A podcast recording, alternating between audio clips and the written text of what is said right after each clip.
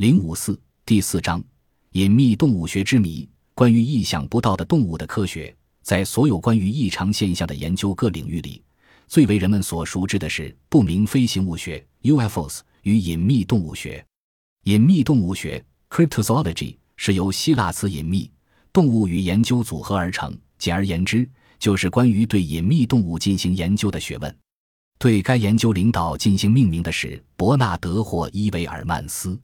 他之所以喜欢用“隐秘”而不是用“未知”来形容这些神秘的动物们，是因为他感到居住在这些动物附近的人们对他们的存在通常是知道的。正是这些人们曾亲眼目睹过这些动物及其活动，并把这些消息传到外部世界，才引起了科学家们的兴趣。霍伊维尔曼斯认为，最好把这些动物称为难以用科学加以描述的动物。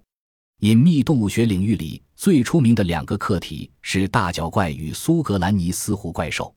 一九八二年，在美国华盛顿特区的史密斯索尼安研究所国际隐秘动物学会 （ISC） 宣告成立。从此，有志于对未知。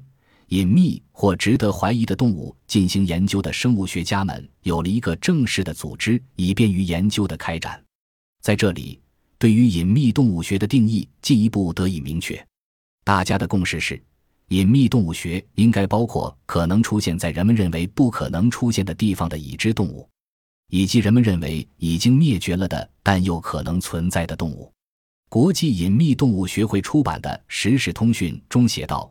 隐秘动物学所关注的就是那些意想不到的动物。